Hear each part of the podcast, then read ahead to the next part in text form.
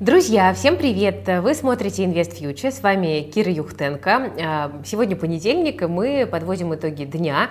А, как вы видите, у нас возвращается хороший звук и хорошая картинка, как вы просили, но сразу предупрежу ненадолго, потому что а, еще несколько дней у нас, скорее всего, будет в формате прямых трансляций, прежде чем мы стабилизируем все технические процессы, но сегодня enjoy.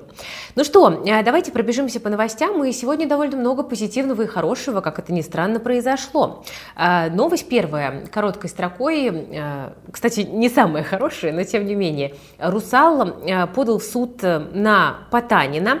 Там, я напомню, у ребят было соглашение, которое длится 10 лет, и оно истекает 1 января 2023 года.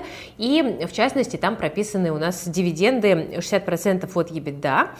Потанин человек, который не очень доволен высокими дивидендами Норникеля и как бы говорит, что надо бы вообще-то уже вложиться в капекс. Ну а Русал с такой политикой не согласен. Русал хочет видеть свои деньги обратно, хочет видеть деньги бизнеса. И Русал говорит, что Потанин, значит, плохо исполняет свои обязанности и нужно отстранить его от управления компанией. И теоретически это это может быть э, позитивом для компании «Русал», потому что, ну, в общем-то, они продолжат выбивать дивиденды, и, кстати, акции подрастают, но там была еще одна причина, был призыв э, не запрещать алюминий из России, а «Русал» — это приличный такой экспортер алюминия. Для Норникеля, честно говоря, пока непонятно, какое это будет иметь э, последствия, потому что, ну, корпоративные конфликты рынок, в принципе, не очень любит. Ну, поживем, увидим. Здесь очень важны детали. Да, да, да, да. А, Константин, смотрите, мне в открытии кредит для бизнеса за день оформили. Мариночка, мы вообще-то репетируем. Простите. Без бумажки. Без бумажки? Прям как кредит в открытии? Что? Кредит для развития бизнеса за один день и без лишних бумаг. Это открытие.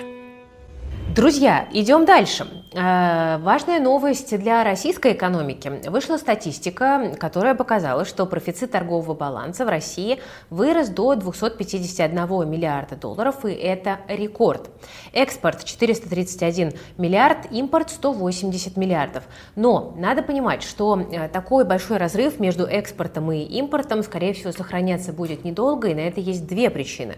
Первая заключается в том, что э, мировая экономика одной ногой уже в рецессии, и, соответственно, спрос на энергоресурсы будет падать, э, Россия может зарабатывать меньше э, в денежном выражении. Ну и второй момент, э, в декабре может быть введен потолок цен на российскую нефть, что также по экспорту ударит.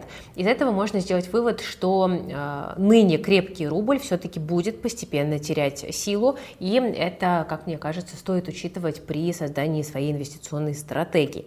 Но еще что интересного мы увидели из этих данных, что работает разворот на восток, потому что товарооборот с Китаем растет, в том числе растет, кстати, и импорт. Ну, понятно, Россия экспортирует в Китай сырье, а импортирует технику, игрушки, там какой-то текстиль и так далее. И к чему это приводит? К тому, что в Россию приходит все больше и больше юаней. И, в общем-то, можно сказать, что юанизация экономики российской продолжается.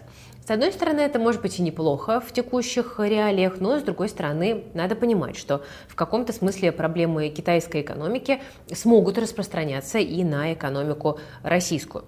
Кстати, про Китай, там сегодня мощнейший обвал рынка произошел. Вы наверняка слышали, что Си Цзиньпинь был, собственно, продлен на своем посту, а, и он сделал такие довольно резкие заявления о том, что будет продолжаться политика ковид-зеро, то есть локдауны, и а, не планируется стимулов для рынка недвижимости, который находится в довольно проблемном состоянии. И на этом фоне мощнейшая распродажа на рынке, особенно падали технологические гиганты вроде Алибабы и так далее, ну, потому что Си просто не будет менять, скорее всего, свое отношение к этим компаниям. Еще немножко про юанизацию экономики хотела сказать. Вот как раз сегодня вышла новость о том, что с 24 октября Сбер э, планирует, э, уже запускает вклады в юанях, но условия там, конечно, абсолютно смешные. Вклад можно открыть на срок от трех месяцев до года, и доходность там 0,2. И это, конечно, ну, в общем-то, почти ноль. Э, но, с другой стороны, окей, расширяется линейка инструментов, появляются новые возможности для диверсификации, пусть они и без доходности, но хотя бы они есть. Спасибо, что не просят денег за то, что мы э, храним свои активы в юанях. ВТБ, кстати, юаневые вклады запустил э, еще в марте, и Сбер здесь просто, в общем-то, догоняет. Давайте теперь к однозначно хорошим новостям э, перейдем, хотя и здесь тоже есть вопросы, но обо всем по порядку. Сегодня стало известно, что Санкт-Петербургская биржа размораживает активы с 31 октября, но не все. А, будет разморожено а, иностранных акций, в первую очередь американские, попадают в этот список на 320 миллионов долларов. Это 680 тикеров, 680 наименований. И, как сообщила сама биржа, это примерно 10% от всех замороженных активов. А, СПБ биржа сообщает, что была достигнута некая договоренность с иностранным институциональным инвестором об обмене активов внутри СПБ банка банка. То есть это не продажа, это такая некая обменная операция. А, здесь не нужно будет ничего делать. А, то есть произойдет автоматический перевод на торговые разделы, но не совсем понятно, э, как будет приниматься решение, потому что, еще раз, это 10% от всех замороженных активов, они будут, значит, раскиданы по брокерам пропорционально, а брокеры, судя по всему, будут сами решать, как вот как бы этим зазором распорядиться. И э, Тут не очень понятно, кому все-таки брокеры решат активы разморозить. Не будет ли такой ситуации, что в э, предпочтительном положении окажутся, допустим, какие-то крупные клиенты? Я не знаю, я только задаюсь э, вопросом. А что здесь важно? Дисконта не будет, то есть это не продажа, а именно обмен. Но у меня тут тоже возникает вопрос, а что же это все-таки за такой э, институциональный инвестор, который решился поменять свои незамороженные активы на замороженные? И что ему, собственно, за это будет? Мы не знаем. А, как-то немножечко это вызывает тоже определенные вопросы и любопытство. Но если кто-то знает, обязательно расскажите. Что еще из минусов? Не все, конечно, популярные компании попали в список. Еще раз, это практически все Америка. Э, полный список есть на сайте СПБ биржи. Но, допустим, попали э, такие бумаги, как, скажем, там Apple, Tesla, ExxonMobil, Micron и так далее. Но, допустим, не попали, по-моему, Activision Blizzard, AT&T э, там и так далее. Да? То есть здесь, конечно, многие были расстроены, когда этот список увидят, увидели. И, кстати говоря, еще э, какие-то странные слухи появились. Э, я, честно говоря, даже не знаю источника этих слухов. Писали в комментариях, что 29 э, новых эмитентов могут попасть в список замороженных бумаг. Ну, вот, видимо, как-то будут там перестраивать цепочки хранения и что-то такое там вот как бы менять. Э, как именно, мы с вами пока не знаем. Еще я не понимаю, что будет с дивидендами по заблокированным акциям. Э, я немножечко сомневаюсь, что эти дивиденды здесь прилетят вот в ходе такой схемы с этим институциональным инвестором. Ну, так или иначе, да, вот эти акции у какой-то части инвесторов переместятся с неторгового раздела в торговый, и там человек сможет, соответственно, ими распорядиться и продать э, без какого-то видимого э, дисконта, и это, соответственно, не будет какой-то принудительной сделкой, то есть можно будет и держать дальше. Ну, кажется, что СПБ биржа тестирует какую-то новую схему по разморозке, не дожидаясь конечного ответа э, по поводу иска от НРД. И интересно, почему она так делает. Она не верит в то, что иск НРД будет удовлетворен или там иск брокеров будет удовлетворен или что, почему. С учетом, конечно, там ряда вопросов, которые есть к СПБ бирже, многие э, сомневаются, а не хочет ли нас СПБ биржа каким-то образом провести. Ну, скажу честно, не знаю. Не могу могу не подтвердить, не опровергнуть. Если у вас есть какие-то мнения по этому поводу или вы что-то знаете, обязательно пишите, пожалуйста, в комментариях. Это будет э, полезно.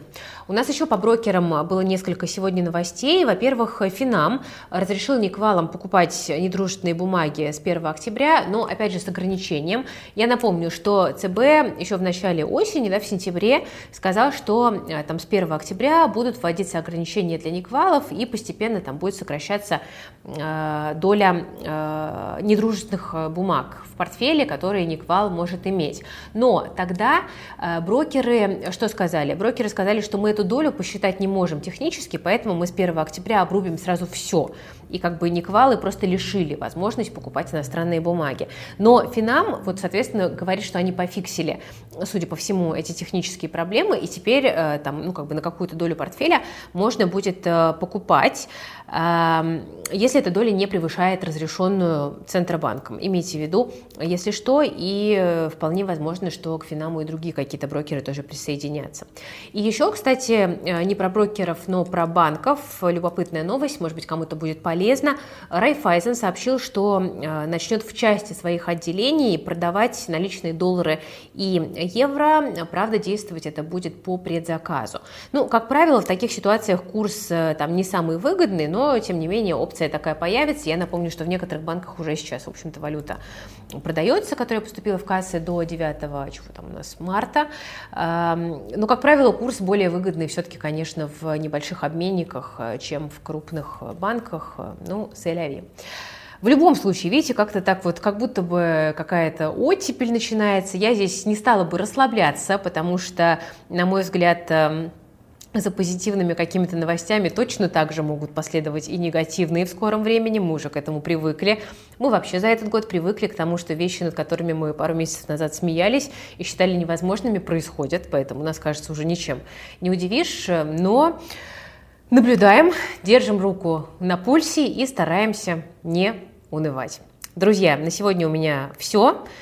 С вами была Кира Юхтенко и команда проекта Invest Future. Обязательно подписывайтесь на нас в Телеграме, собака Invest Future, наш корпоративный аккаунт. Там выходит очень много полезных образовательных э, постов. Э, так что если еще нет, то скорее исправляйтесь. А то вдруг YouTube заблокирует все-таки, и вы нас потеряете. До новых встреч. Всем пока. Берегите себя и свои деньги.